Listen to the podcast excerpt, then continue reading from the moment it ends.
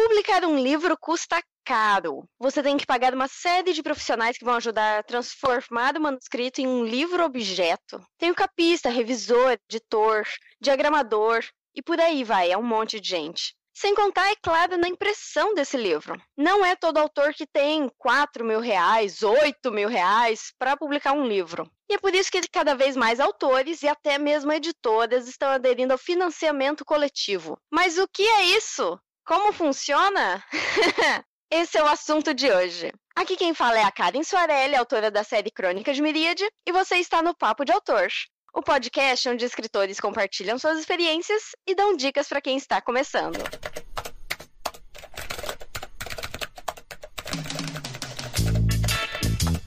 Começa agora Papo de Autor.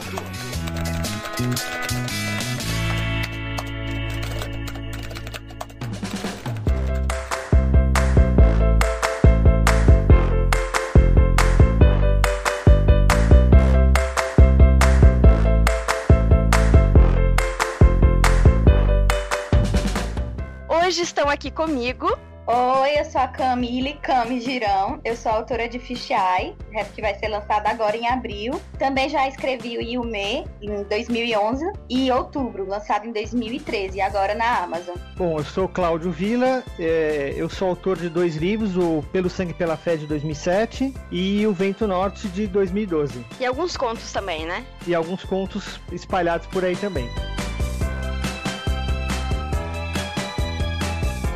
Hoje nós temos dois autores aqui e é muito interessante essa dinâmica porque nós temos o Cláudio que lançou o livro dele em 2012, quando o financiamento coletivo no Brasil ainda estava engatinhando. Ele foi um dos primeiros, eu só não digo que foi o primeiro porque eu não tenho certeza, Cláudio, mas você pode me corrigir.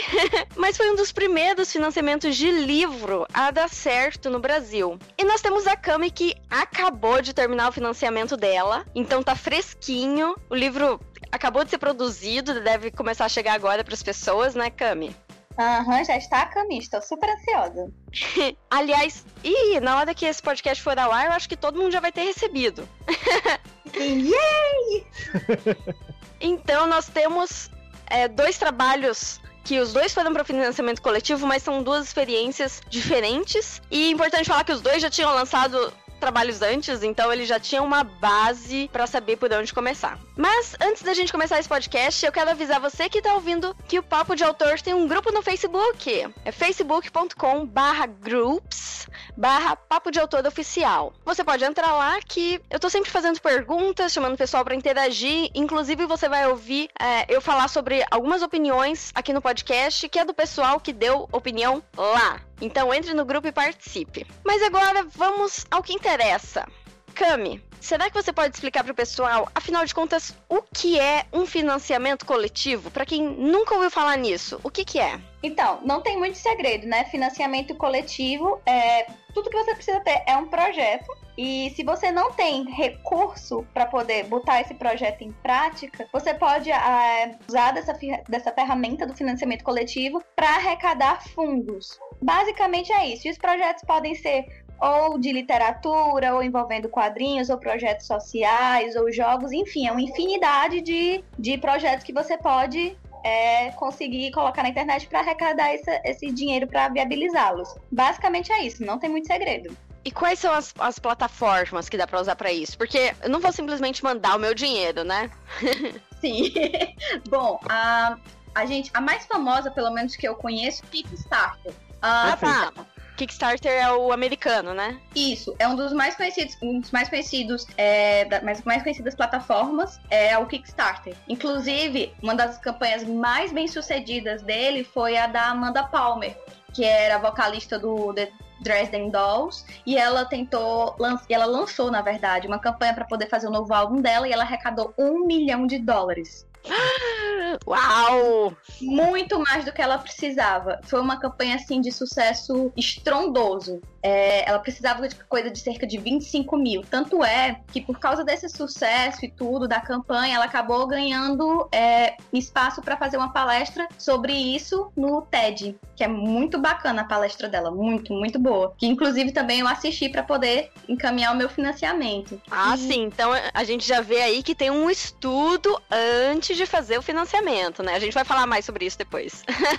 Sim, e aqui no Brasil a gente tem a mais, para mim, a mais conhecida que é o Catarse, que foi onde também eu coloquei a minha campanha online. Mas também tem outros sites, por exemplo, tem o Vaquinha, que já é mais mesmo para você, como é que eu posso dizer, apoiar, não, não, necessariamente projetos, até coisas mais, bem mais pessoais e tal, tipo, ah, me ajude aqui com uma viagem, você pode, você pode apoiar no Vaquinha também. Pelo menos esses são os dois mais conhecidos assim, que eu penso agora.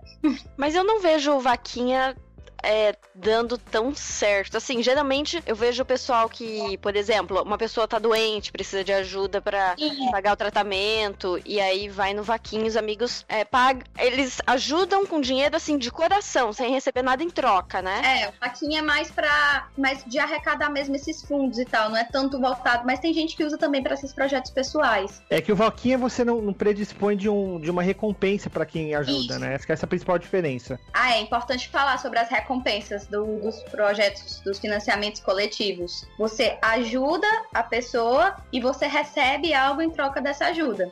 Isso é muito bacana, isso movimenta muito. E quando que a pessoa recebe? Um, quando o projeto estiver pronto. Por exemplo, eu vou falar daqui do meu caso, né? É, Para lançar o Fichai, é, eu coloquei algumas recompensas. Alguns valores você conseguia adquirir o PDF do livro, com outro valor você conseguia adquirir o livro, o marcador. Tinha outro valor que você conseguia adquirir um pequeno kit, que vinha dois pôsteres em A5, dois postais, o Não Perturbe e o marcador. E aí, ia caminhando. E agora que o livro tá chegando, também os, as recompensas já chegaram, só tô esperando mesmo baterem aqui na minha porta, preparar os kitzinhos e sair disparando para as pessoas. Ai, que legal! Muito Nossa, legal. muito emocionante.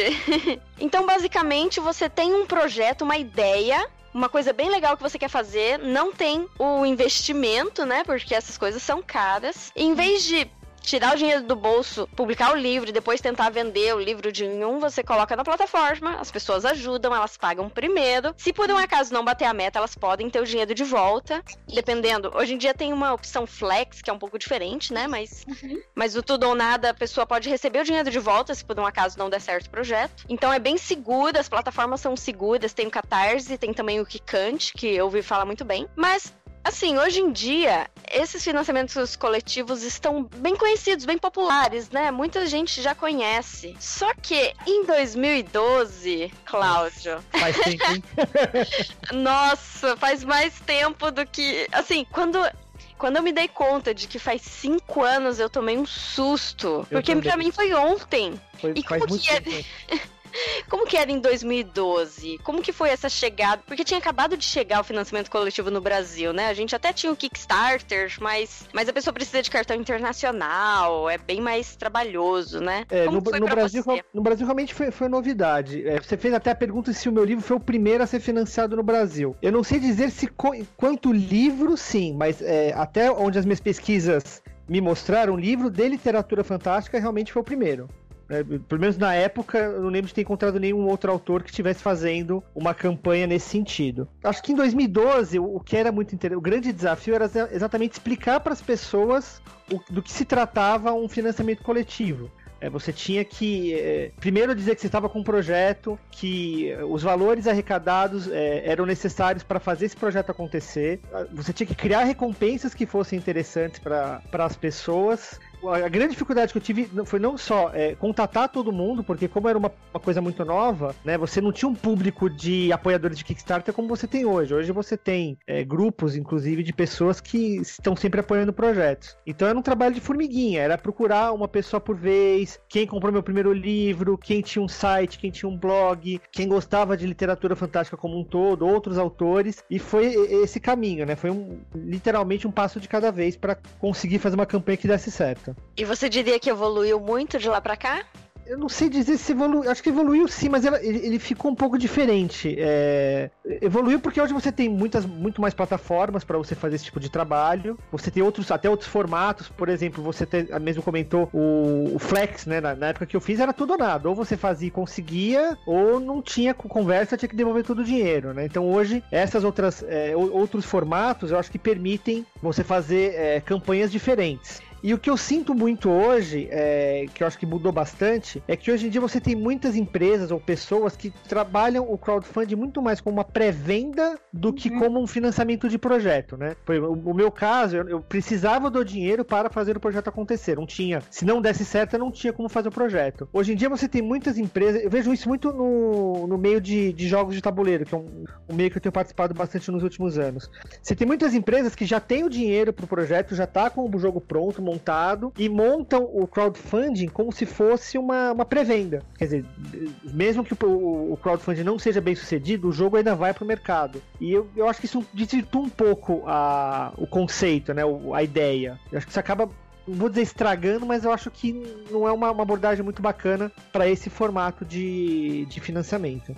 Mas tem também a questão das metas estendidas, né? O que você não acha que, que influencia também? Porque é um jogo de tabuleiro mesmo. Se você chegar só. Com livro é mais difícil, que livro geralmente os que eu vi, eles só bater na meta. Mas no jogo de tabuleiro costuma passar até 100% da meta e aí o pessoal vai acrescentando outras opções, É, outros isso- brindes. Isso, isso, isso realmente é verdade. Para esse formato faz um certo sentido. Eles criam as versões de Kickstarter, né? as versões de crowdfunding, que é uma versão do jogo com uma série de é, outros adendos, outras coisas que vão acrescendo, acrescendo ao jogo. Mas ainda assim, eu acho um pouco. É é um assunto um pouco delicado. É um pouco desleal, você diria?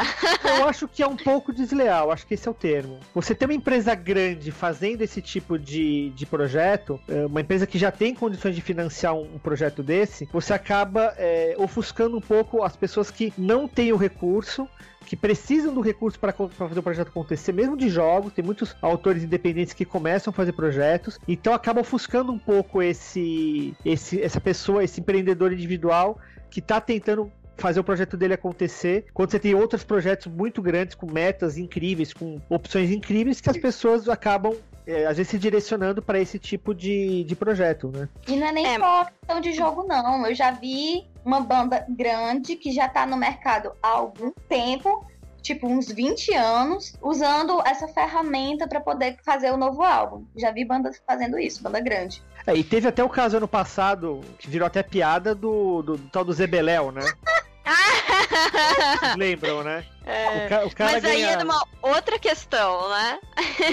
É, que ali pareceu muito desonesto. O cara ganha 100 mil reais de um programa, se junta com duas pessoas que têm muito dinheiro e faz um crowdfunding para abrir uma lanchonete, não me parece muito honesto. Acho que um pouco de vou aproveitar a fama para conseguir fazer a coisa, entendeu? Mas aí, eu. Assim, tirando essa parte do Zé Beléu, porque o negócio foi realmente.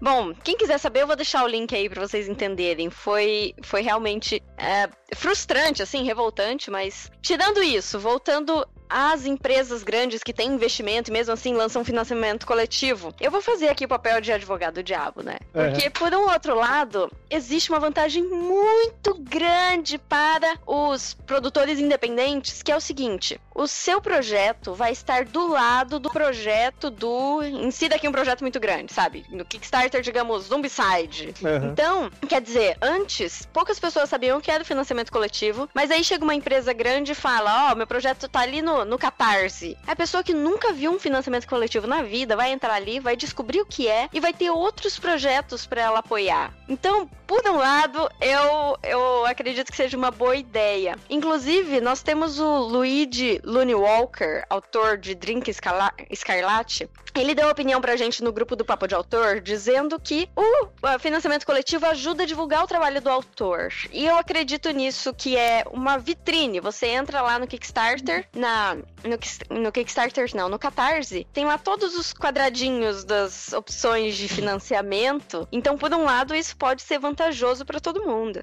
Sim, concordo. Nesse ponto, realmente, eu concordo com ele. É uma vitrine, né? É uma forma de as pessoas te conhecer. E é um teste também, na verdade. Se você for avaliar, quando você faz um crowdfunding, você tá literalmente usando o termo, botando a cara a tapa, né? Você tá expondo a sua ideia, expondo o seu, a sua história e tentando vender para as pessoas uma coisa que, abre aspas, ainda não existe, né? Você tem um manuscrito, você, tem, você pode até ter um livro pronto, mas não é uma coisa física e palpável, é mais uma ideia. Então, quando você Hum. consegue vender isso, já é um, um grande sucesso. Certeza. É, isso é verdade. Isso é verdade, principalmente a parte de botar a cara a tapa, né? Porque se o financiamento coletivo der errado, e assim, é uma coisa normal, muitos financiamentos Sim. simplesmente não, não vão para frente por a grande maioria, a grande Sim. maioria não vai para frente, infelizmente. É, como lá vou eu citar mais uma pessoa do grupo do Papo de Autor, o próprio Luan Sawada falou que muitos autores não conseguem apoio e uhum. eu acredito que, não sei se é uma coisa minha, se eu tô pegando no pé, mas eu tenho a impressão de que os livros têm menos apoio do que outras formas de outros, outros tipos de projetos que sejam mais visuais, como jogos de tabuleiro, ou jogos de videogame, ou, ou é porque... HQ, né?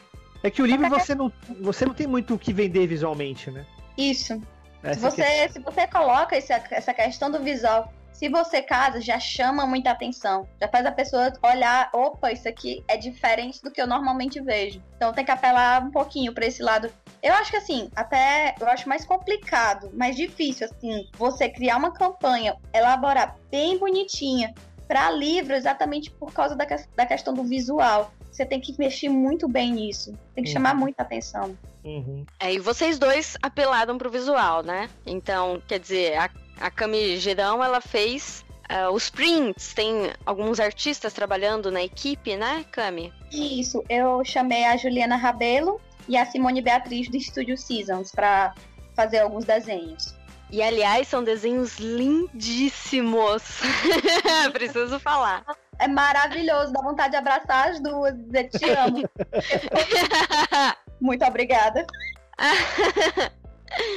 e o Cláudio, você fez uma opção de luxo, né? De colecionador do seu livro. Isso, eu fiz uma. uma... Porque quando eu fui pensar as recompensas, né? Eu... Isso é uma coisa que eu tenho observado muito em projetos que eu acompanhei depois, né? É, que eu acho que é onde alguns autores acabam errando. Eu acho que eu, eu trabalhei em livraria durante quatro anos. Né? Então eu, tenho, conheço um pouquinho do, do, mercado livreiro. E a gente tem que sempre lembrar que livro é um produto. Né? A gente, como autor, se apaixona pelo livro, é o nosso filho querido, a gente fica todo melindroso quando tem o livro. Imagina, eu já passei por isso e eu tenho certeza que vocês já passaram por isso também.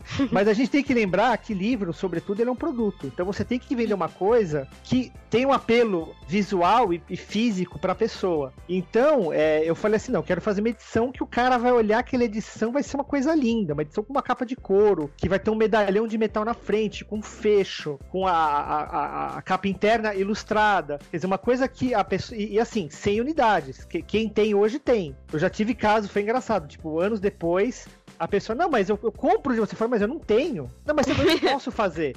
É 100, é, é, é, todos eles são numerados. É exatamente para ser uma coisa que o cara falando, eu tenho, é meu, ninguém mais tem. Se daqui a 10 minutos eu ficar muito famoso e morrer, a pessoa tá rica, né? É longo prazo. E autografado? Todos autografados, autografados e numerados. Pois tá aí. Nossa, muito legal. Tem um aí para me vender? Infelizmente não. Olha, eu tenho um meu. Eu te falo a verdade, eu tenho só um, que é o meu. Então segura. É esse, eu vou dizer que eu não vendo, viu?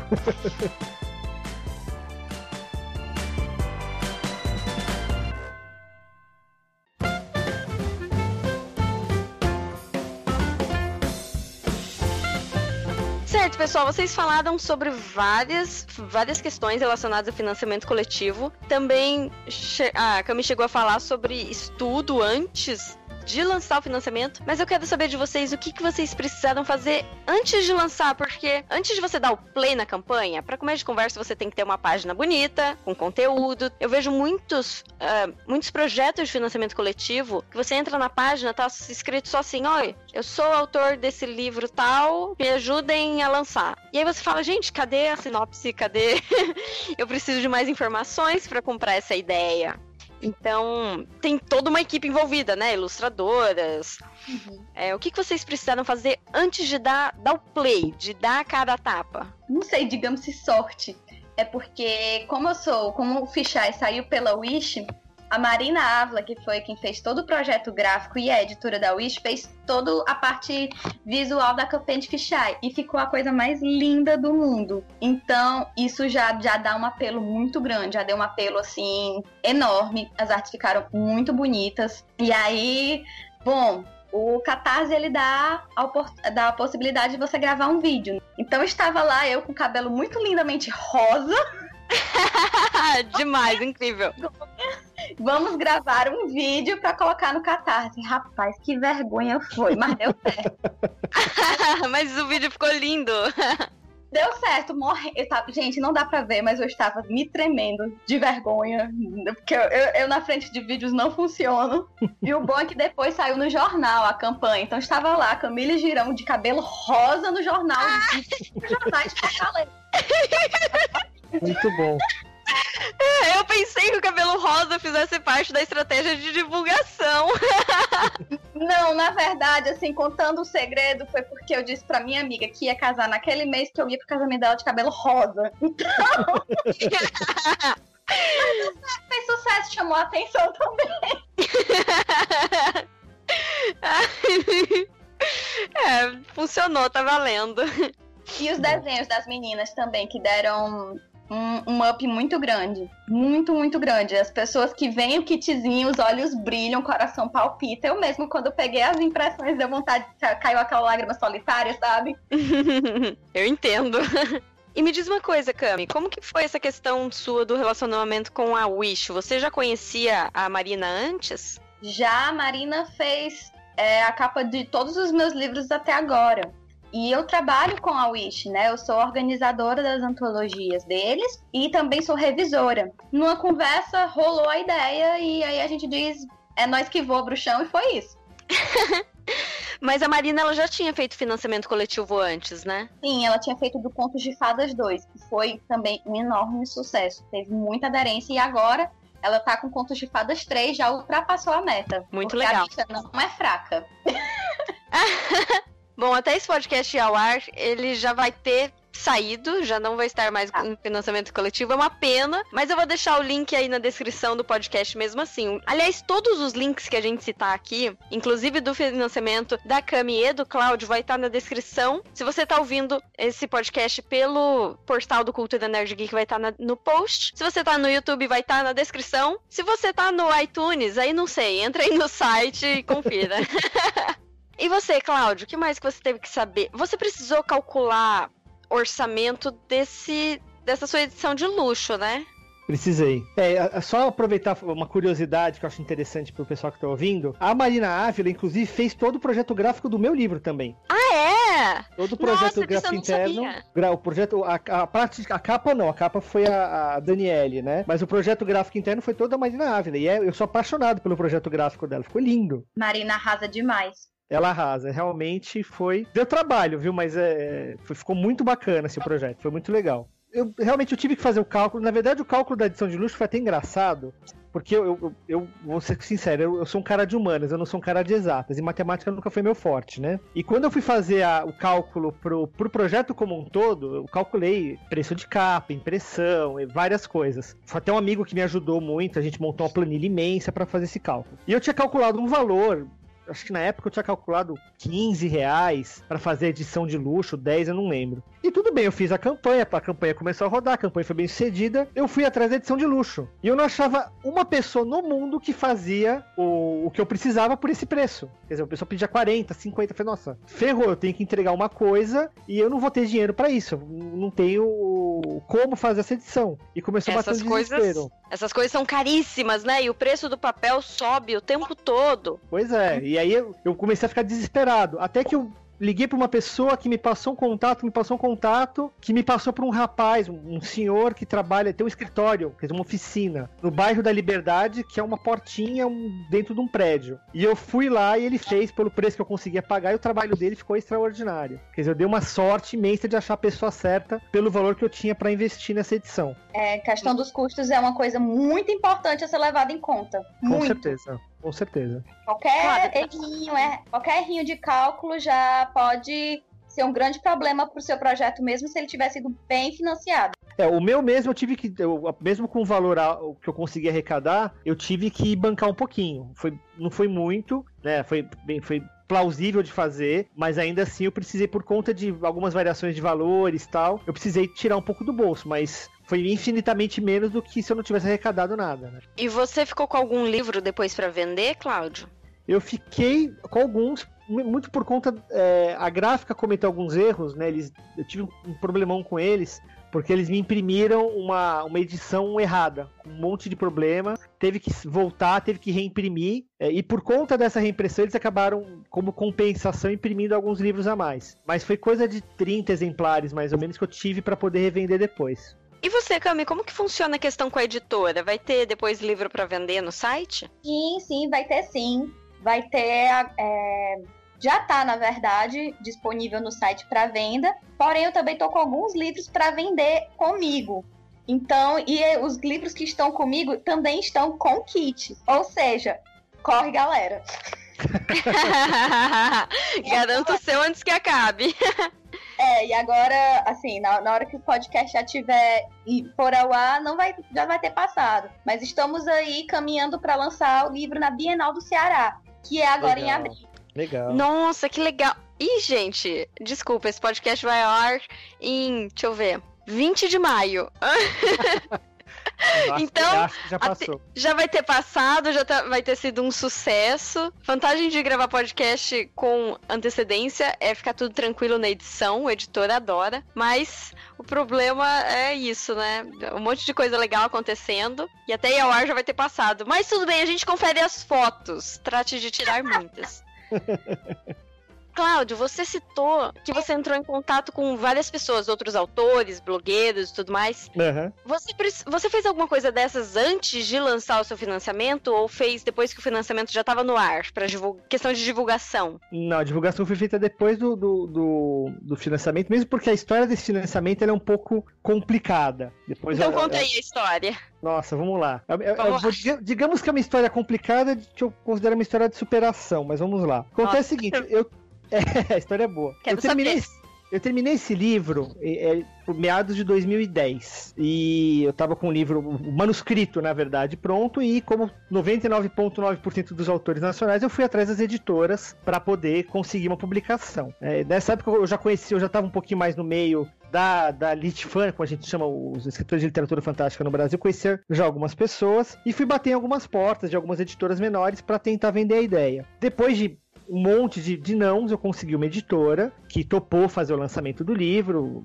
fechei com o editor, tudo, é, e ele designou para ser a editora do livro uma pessoa do, desse meio, que é uma pessoa bastante conhecida. E o que aconteceu? O processo durou por volta de um ano e meio, só que com o passar do, do tempo, né, houve uma série de problemas, uma série de atrasos. Uh, o livro foi atrasando, atrasando, atrasando, atrasando. E isso acabou azedando um pouquinho a relação que eu tinha com a editora é, chegou um ponto que o editor falou: olha, é, a gente desistiu, não vai mais lançar, cancelou o projeto.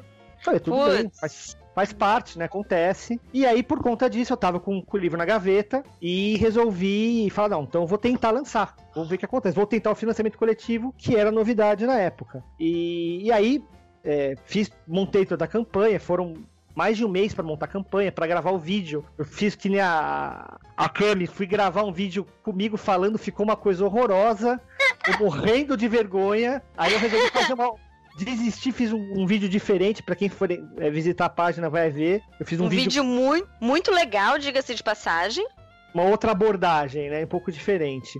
E lancei a campanha, comecei a conversar com alguns autores. É, infelizmente, nesse meio, é, a gente tem pessoas muito boas e pessoas que são, não tem uma índole muito bacana. Inclusive, essa, essa pessoa que era editora, ela chegou a, a difamar meu nome no meio, chegou a, a, a, solicitar que as pessoas não apoiassem o meu projeto. É, foi uma coisa muito chata. É, infelizmente Nossa. aconteceu. Infelizmente aconteceu. Mas, Mas... pra quê, minha gente? Ai, cada um que vive é. a sua vida. Pois é, foi uma coisa muito. Eu soube porque teve um autor amigo meu eh, que me contou, falou: olha, fulana tá fazendo isso. Só para você saber. Eu falei, não, tudo bem. Então eu falo que foi uma história de superação que, mesmo com todos esses reveses, né? Com... Eu tive autores amigos que me ajudaram, que me apoiaram, que divulgaram, e teve aqueles que me ignoraram completamente. Uh, e eu digo que foi uma história de superação porque, mesmo com todos esses reveses, né? Com to... com... É, eu consegui fazer a campanha virar, consegui fazer a campanha ser bem sucedida. O, o objetivo final eu nunca alcancei, né? Infelizmente, porque a minha ideia sempre foi é, pagar os profissionais competentes para montar todo o livro, ou seja, um revisor, um copydesk, a capista, uh, o diagramador, montar todo um projeto, né? É, vender, quer dizer, entregar as edições de, de crowdfunding para quem tivesse me apoiado naquela época e depois vender esse projeto para uma, uma editora fazer um lançamento comercial. É, e infelizmente isso até hoje não aconteceu. Tenho esperança de um dia encontrar algum editor que queira que veja o livro, que acha que ele tem algum potencial e que queira abraçar o projeto. Mas uh, eu acho que só o fato de você se lançar num financiamento coletivo, uh, dar a cara a tapa, literalmente, e, e, você conseguir que, convencer pessoas, porque no começo você convence seus amigos, a família, é uma coisa que vai de dentro para fora. Mas quando você começa a convencer pessoas de fora do seu círculo a apoiarem sua ideia e depois lerem e falar, nossa, gostei, achei bacana. Tem uma menina que me pede continuação até hoje. Tempo todo falando, mas você não vai escrever outro? Eu falei, vou, mas calma, eu tô tentando tal. Então acho que isso já foi uma, uma grande vitória para mim. Não seria o caso de você investir seu tempo em um outro projeto e tentar vender de novo para as pessoas que já compraram esse? É, elas não vão comprar de novo o mesmo livro, né? Mas elas podem comprar um, um outro livro que você vier escrever. Sim, sim. É que esse livro, eu, como, como eu disse, quando eu trabalhei em livraria, ele nunca teve uma chance de realmente pro, pro mercado, né? Foi um, uma edição pequena de 100 exemplares que foram para os apoiadores. Eu acho que eu realmente gostaria que ele tivesse uma chance no mercado. Mas com certeza, a, a ideia de escrever. Eu tô há cinco anos tentando escrever um livro novo, mas muitas coisas aconteceram no caminho aí nesses últimos cinco anos e acabou atrasando esse projeto. Eu tive outras coisas que eu que eu tô tendo que tocar hoje. Né? Ter filho, por exemplo, complica um pouco as coisas. Mas. com é. certeza. É. Não é do filho, mas eu sei como é. Fiz duas faculdades. Não Nossa. recomendo a ninguém.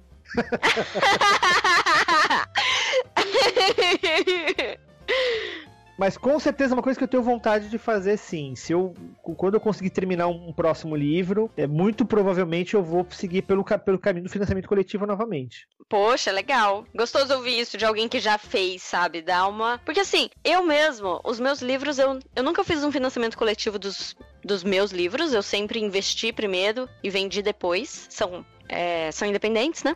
Uhum. Mas eu participei muito de perto do financiamento coletivo do jogo de tabuleiro do meu marido, Luiz Breck. Ele, ele lançou o Dwarfs por uma editora, uma editora pequena, né, canadense. Eles lançaram a primeira edição e aí na segunda edição eles quiseram fazer algo bem maior, lançaram um Kickstarter, foi incrível. Que Passou legal. a meta assim, 2 mil por cento da meta Nossa. passou. Uau. Foi um desespero, porque a meta foi passando e ele, gente, o que, que a gente dá de meta estendida?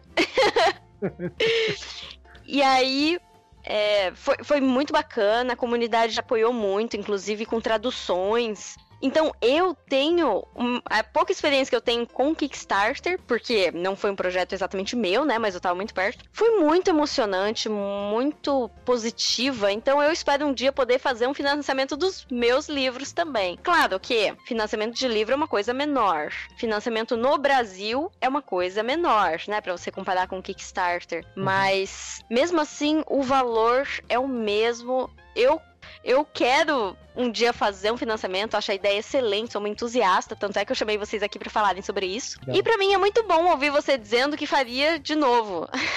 eu, vou, eu vou até perguntar para a Cami acho que ela vai concordar comigo. O momento que você vê a meta bater é uma coisa simplesmente extraordinária. Eu lembro Cara, que eu tava na casa de um amigo, eu tava gritando que nem um louco, abracei todo mundo, falei, gente, bateu, bateu, bateu o quê? A meta, que meta? Eu só tava nem entendendo o que tava acontecendo, né?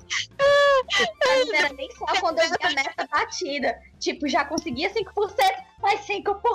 Aí fazia da dancinha na vitória. Era desse Depois jeito. de ter a meta, a gente dobra a meta, né? Olha, eu vou, eu vou, eu vou falar para quem pretende fazer financiamento coletivo, prepare-se, não é para os fracos de coração, viu? Não. Você, é. tem que, você tem que ter um coração bom porque é muita emoção. Ainda mais quando você vai chegando também. perto. E, e amigos, Os amigos também. também. Porque a, a, eu, as minhas amigas, meu Deus, são só as anjas, minhas anjas. As minhas amigas pegavam o link da campanha, colocavam como é, site no Instagram, aí colocava como status no WhatsApp, saíam divulgando, botavam a capa como capa de Facebook. Que e legal. quando sempre que a, a, meta ia sendo batida, todo mundo comemorava junto, são as minhas anjas. Ave Maria, foi, a felicidade foi assim, contagiando todo mundo do meu ciclo. Foi muito massa. Que legal. legal, que delícia. Aliás, você aí que está escutando esse podcast e que quer ajudar, contribuir com os financiamentos coletivos, claro, você pode é, dar o seu, sua contribuição em dinheiro, que é, afinal de contas é o objetivo final, mas fazendo ou não isso, se você ajuda a divulgar, é uma diferença tão grande. Total. Tanto questão de mais gente ficar sabendo, quanto é até psicológica, né? As pessoas ficam felizes que você contribui, divulgue. Faz uma diferença muito grande. Ah, Então ajude aí um, um financiamento coletivo, compartilhe no seu Facebook, vai ser muito bacana. Inclusive, é, o meu financiamento, ele precisou sair em dezembro, por causa da Bienal do Ceará, que é agora em abril.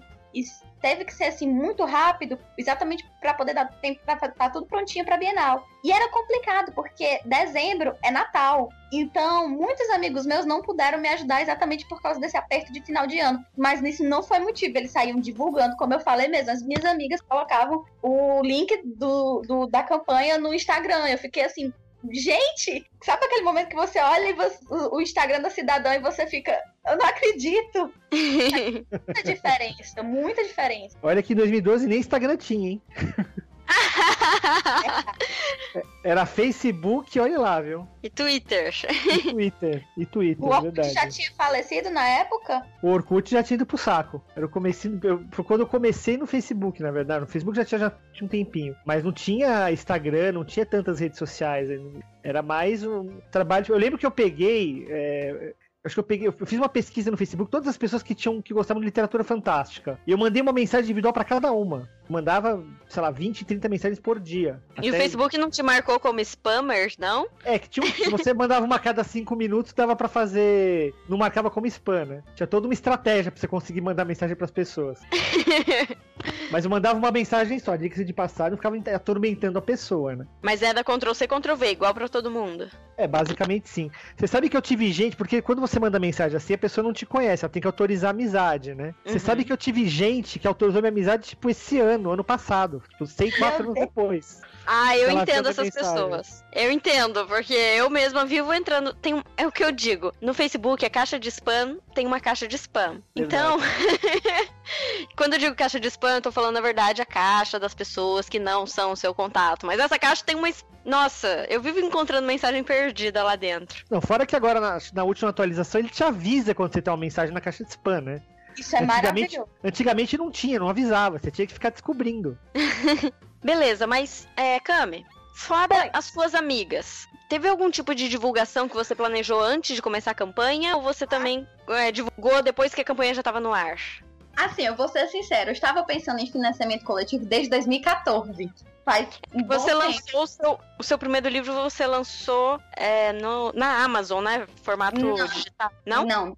O primeiro livro foi lançado em 2011 por uma editora que nem existe mais e também me deu muita dor de cabeça. Então. Nossa, é... paz, editora. É, sempre a gente tem nessas histórias meio obscuras. Os dois primeiros livros, na verdade, foram com duas editoras que me deram muita dor de cabeça, enfim, o retorno não foi legal. E aí foi quando eu entrei na Amazon. A Amazon chegou aqui no Brasil em 2013, né? Em 2013 eu lancei o Yume pela Amazon. É importante dizer que o Yume não tá mais disponível, tem motivos para isso, depois eu explico. e em 2014, no iníciozinho de 2014, eu lancei o Outubro. E em 2014 foi quando eu tive contato pela primeira vez com financiamento coletivo. Foi quando eu apoiei meu primeiro projeto. O primeiro que foi os Vestidos de Frida, da Cristine Ferreira Azi, e ilustrado pela Juliana Fiorese. Ai, que legal. Eu apoiei esse projeto também. Lindíssimo. Bate eu... aqui. Tá. eu apoiei o da, o da, da, da, os vestidos de Frida. E eu, gente, que sensacional essa ideia de financiamento coletivo, né? E aqui na minha cidade teve um que também foi bem sucedido, que era o Pânico no Zé Walter, do Thales Rodrigues que era um quadrinho jornalístico. Ele, isso foi o TCC dele, contando sobre uma lenda urbana daqui da minha cidade, que era a lenda do corta-bundas. É, o nome é bem estranho. Adorei o nome. Onde é que eu compro esse livro?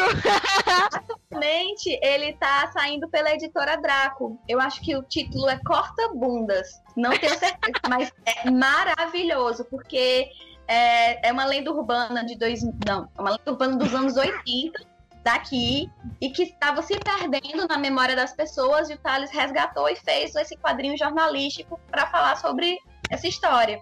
Muito bom o quadrinho dele. E aí é, eu conheci o Thales, assim, na verdade não conhecia assim, não, não de falar com ele, mas eu fui para uma palestra dele em 2014, na Feira das Profissões que teve aqui, que ele falou sobre o financiamento coletivo. E aí eu fiquei matutando aquela ideia.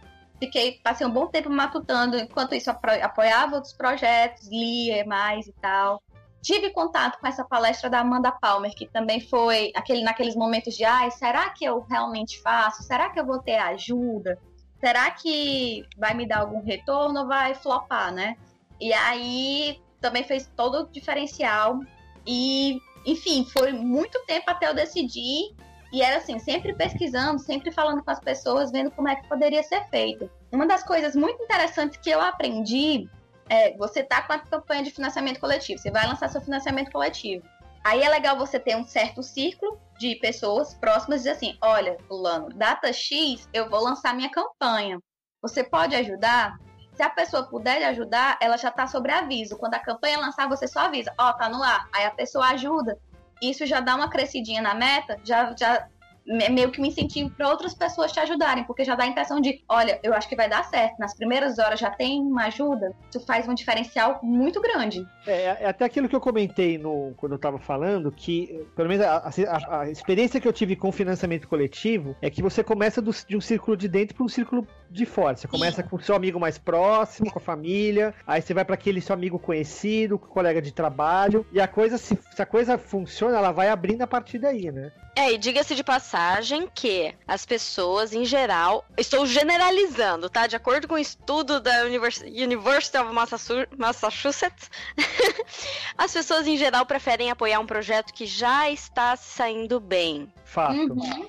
É então, você, você pede pro seu pai, pra sua mãe, pra sua esposa, pro seu filho apoiar quando o projeto ainda não recebeu apoio nenhum. Que a pessoa vai fazer pela amizade, sinceramente. Uhum. E aí, depois disso, as outras pessoas vão ver que, que o projeto tá indo bem, as pessoas estão apoiando, muito provavelmente será bem sucedido, e aí a pessoa vai lá e dá um voto de confiança para quem criou o projeto. Eu acho que, por exemplo, um dos problemas que a gente tem com as plataformas daqui, é, por exemplo, em relação ao Kickstarter, é que o Kickstarter o que acontece? Você só consegue apoiar usando cartão de crédito. Tudo bem que isso limita um pouco o público. Mas no Kickstarter, como é que funciona? Você dá o seu apoio pro projeto. O Kickstarter só vai cobrar do seu cartão quando se o projeto for bem sucedido. Se o projeto não for bem sucedido, ele nem cobra. Aqui, como você tem outras formas de pagamento, débito, entre aspas, você paga pelo projeto e se o projeto não der certo, eles vão te devolver o seu dinheiro. Então eu acho que essa diferença acaba é, limitando um pouco as pessoas. As pessoas ficam um pouco com um pouco mais de medo de apoiar um projeto porque ela vai dar o dinheiro, vai esperar,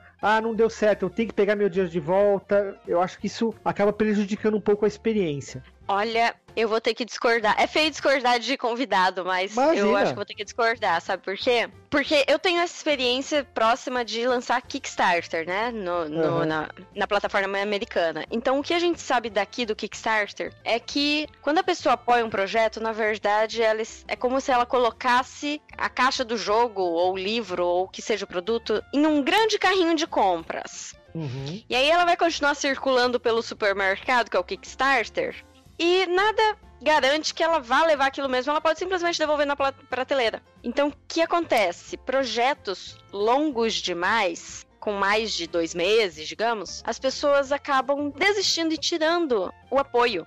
Hum, entendi. Então, para a pessoa que está apoiando, claro, é muito cômodo pagar só na hora que o projeto for para frente. Mas para a pessoa que está fazendo o projeto, é melhor que seja descontado na hora. Então, eu acredito, eu não sei, não sei quais são os bastidores dessas plataformas, mas eu acredito que no Brasil seja feito dessa forma de propósito, justamente para evitar que a pessoa tire o apoio depois que o projeto já foi financiado.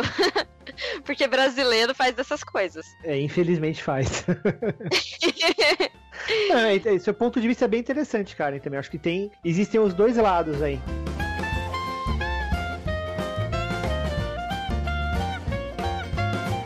Agora, pessoal, eu quero saber de vocês o seguinte.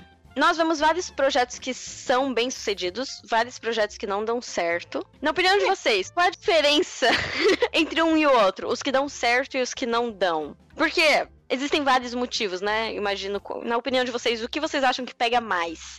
Então, é, bom, na, na, minha visão, na minha experiência, né? Depois que o, que o projeto foi financiado, eu tive é, três ou quatro outros projetos de pessoas que é, vieram me procurar, vieram pedir dicas, ou eu mesmo entrei no projeto, identifiquei uma coisa que eu achava que não estava legal e abordei a pessoa para falar isso. Eu acho que, é, novamente, eu vou insistir nessa questão nós autores, na grande maioria das vezes, a gente tem muito uma visão é, de pai para filho com o livro. Por isso que muito autor, quando o editor pega o livro e retalha o livro inteiro, dá quase um desespero. Parece que tem alguém retalhando seu filho, né?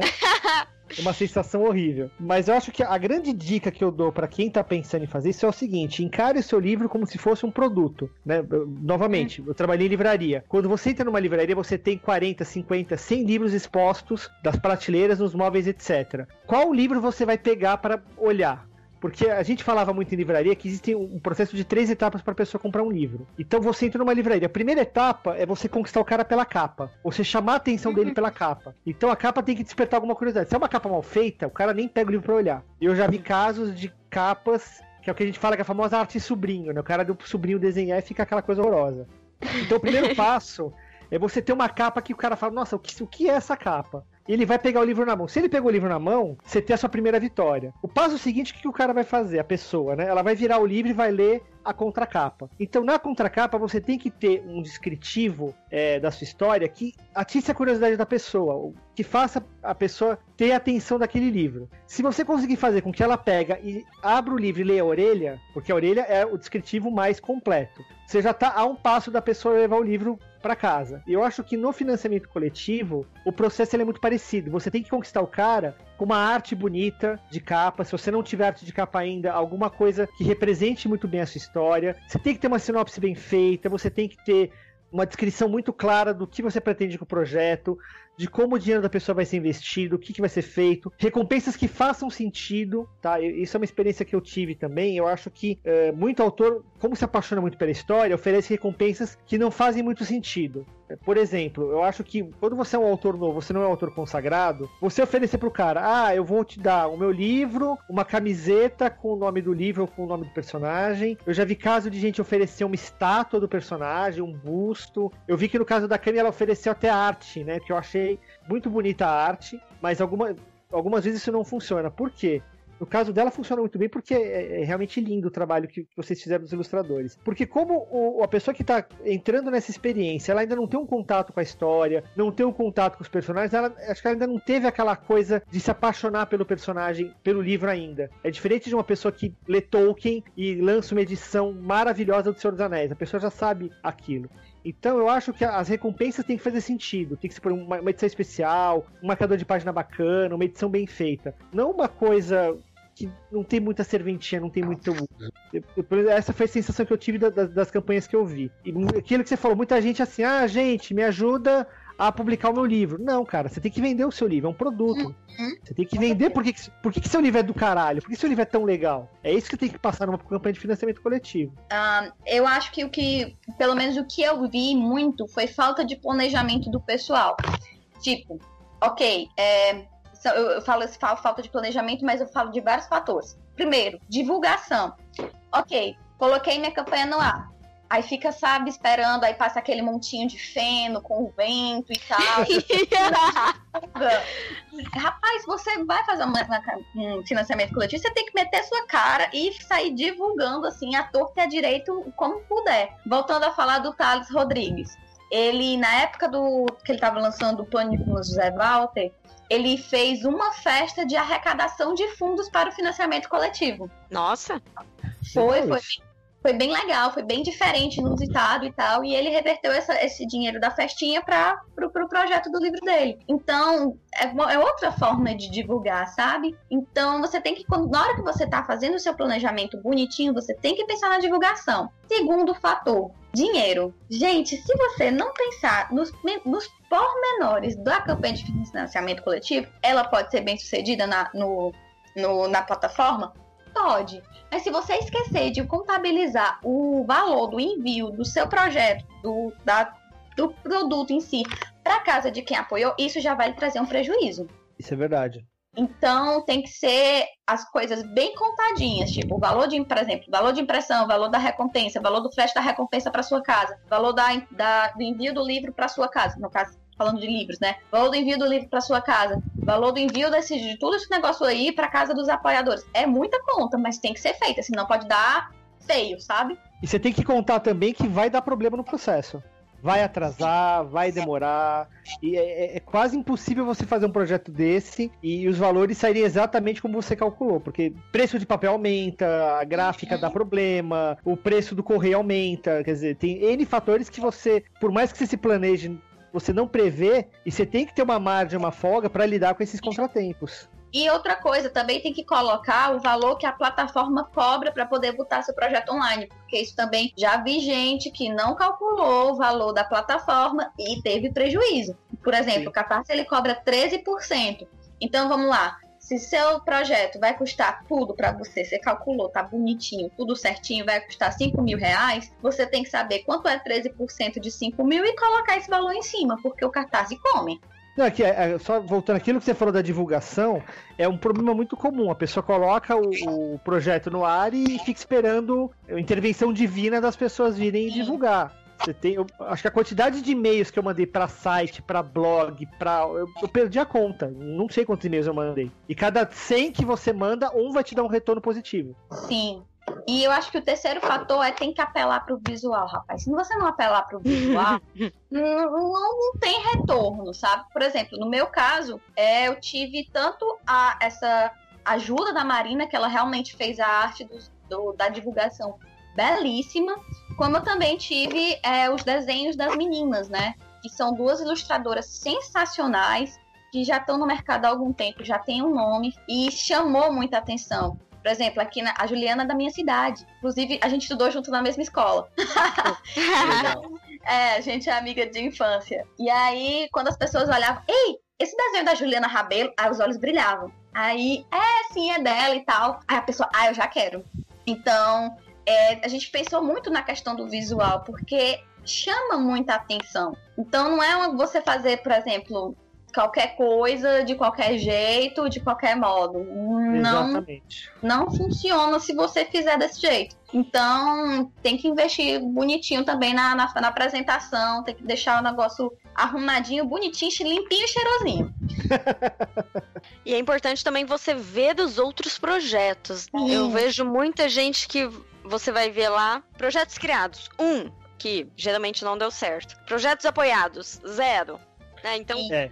Gente, você tem que fazer parte da comunidade, tem que saber onde você tá entrando, ver o o que, que os outros projetos fazem que dão certo, o que, que dá errado, o que, que você mesmo apoiaria e por que, que você apoiou certos projetos, que nem o Vestidos de Frida. Eu não sei você, uh, Cami, mas eu apoiei porque os desenhos eram lindos.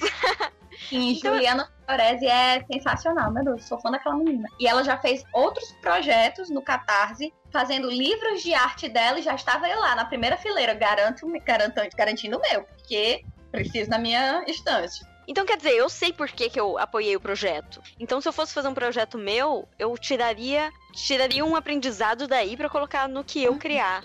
Apoiei muitos projetos no Catarse e aí eu peguei todos os que eu apoiei, ok, vamos, por exemplo, olhar as recompensas. Porque uma das coisas que eu pensei na hora das minhas recompensas foi: é, eu quero fazer coisas que eu coloque dentro do livro e que o custo do envio não seja tão salgado para nenhuma das duas partes. E aí eu pensei em coisas de papelaria. E aí eu fui vendo o que é que esses, os projetos que eu apoiei, o que é que eles faziam de papelaria que era legal adotar. E aí foi assim, foi esse processinho de quebra-cabeça.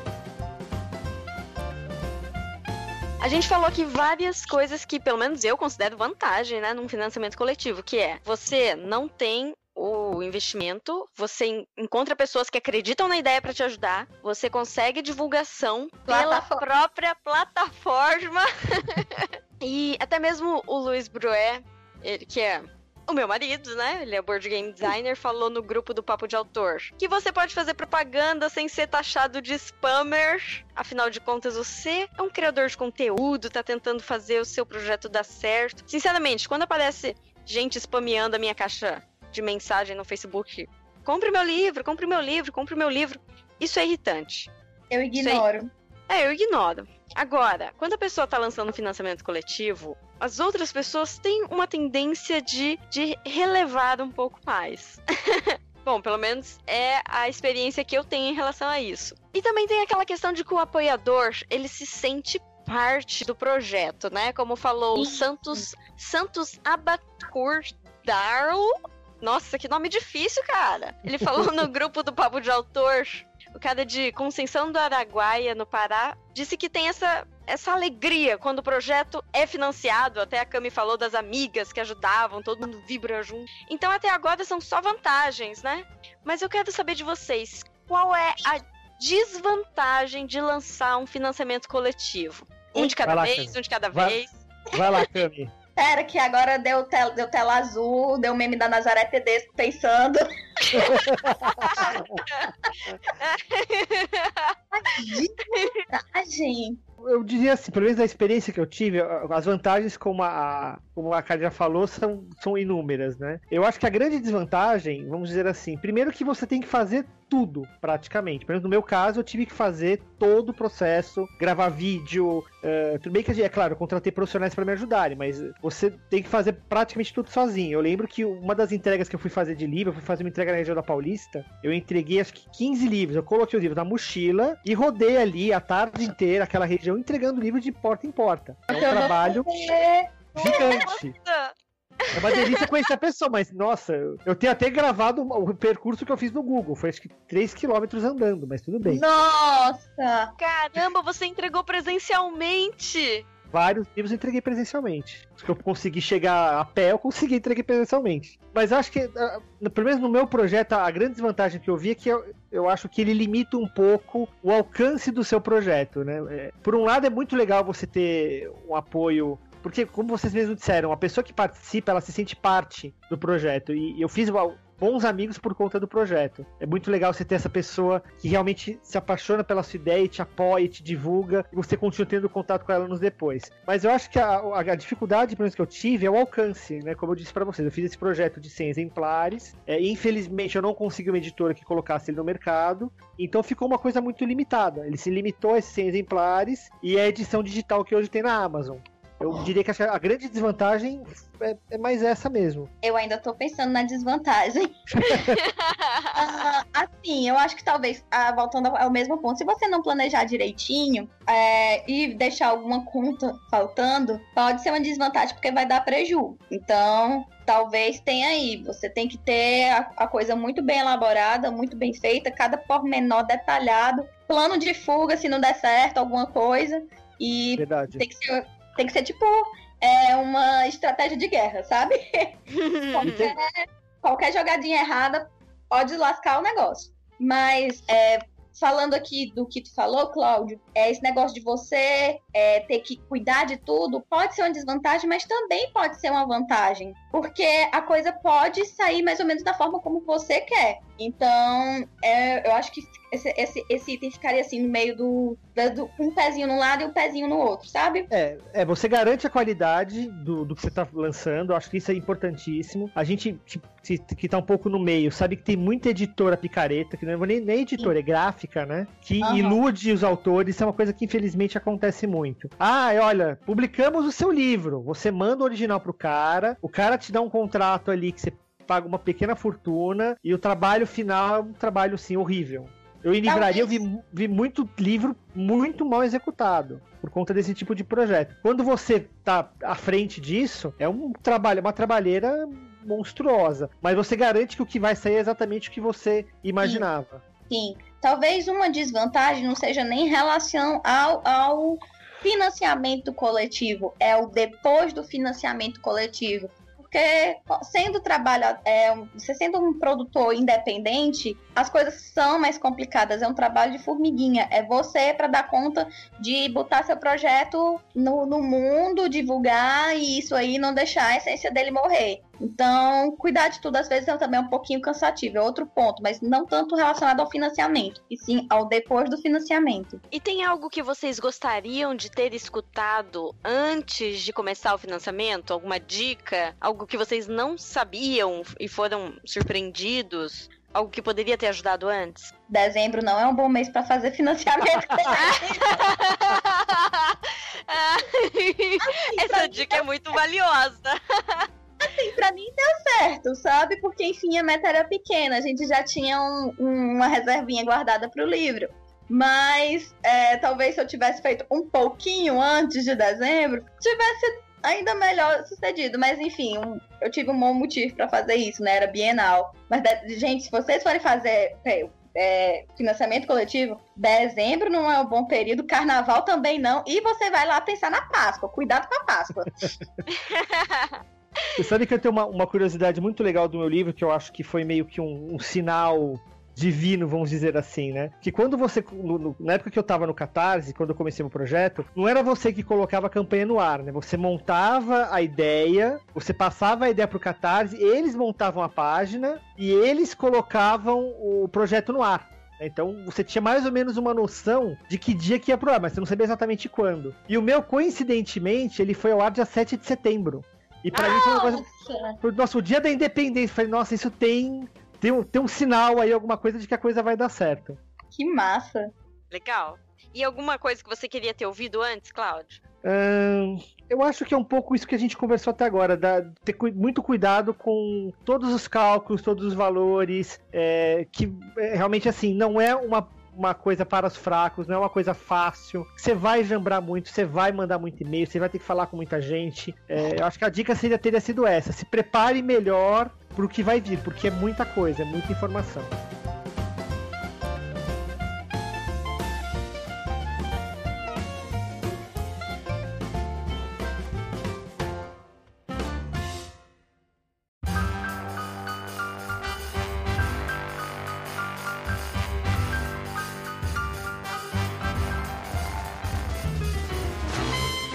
E nós vamos chegando ao final desse episódio. Ah. ah, tava legal a conversa, né? Depois eu desligo a gravação aqui e a gente continua em off. Risos, ninguém vai saber o que vai acontecer nessa conversa. Mas então, para encerrar, eu quero saber de vocês onde que as pessoas encontram os trabalhos de vocês. Não só esse livro do financiamento, né? Porque vocês têm outras coisas, outros trabalhos. E onde também que dá para encontrar vocês na internet, no Facebook, no Twitter, para bater um papo. Deixa aí o jabá de vocês, esse espaço é para vocês. Eu tenho dois blogs.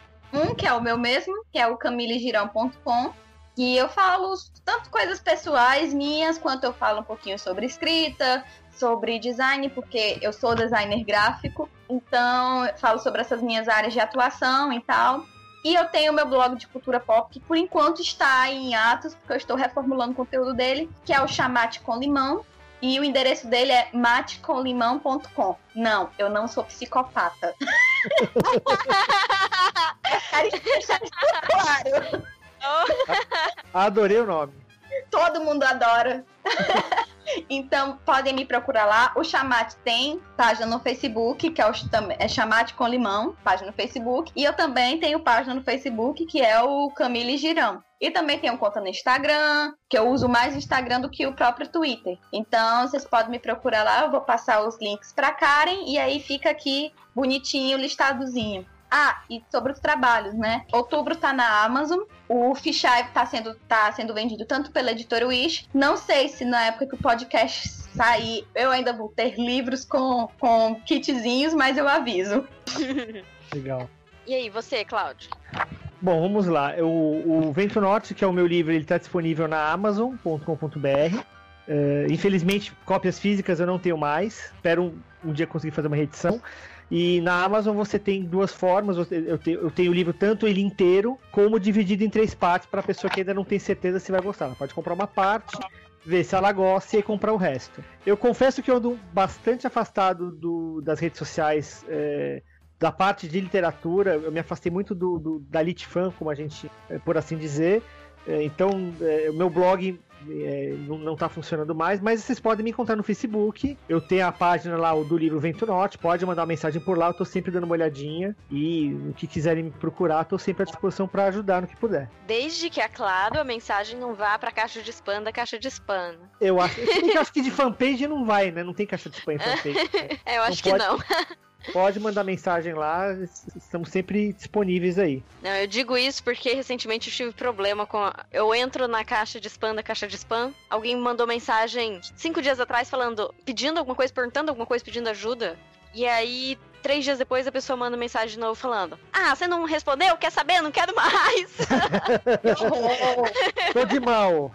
Ai, é muito frustrante para mim, porque tudo que chega eu respondo, gente. Quando chega até mim, né? Uhum. E aliás, por falar nisso, vocês me encontram também no Facebook, no Twitter, no Instagram, qualquer rede social dessa, no YouTube, né? Barra Karen Soarelli, eu tô lá. Os meus livros que não foram por financiamento coletivo, quem sabe um dia, né? Eles estão disponíveis na versão física no crônicasdemiriade.com.br. Tem um Y em algum lugar aí, mas vai ter a lista de todos os links que a gente citou na descrição. E, e os e-books na Amazon, né? A Amazon fazendo a alegria dos autores independentes, é um lugar muito bom para vender e comprar os seus e-books. E é isso aí, pessoal. Se você gostou desse episódio, faça como as pessoas que gostam de financiamento coletivo, chame seus amigos para escutar.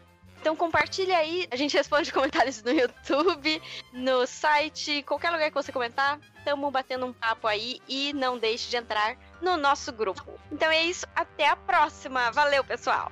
Obrigado, gente. Valeu. Uhul!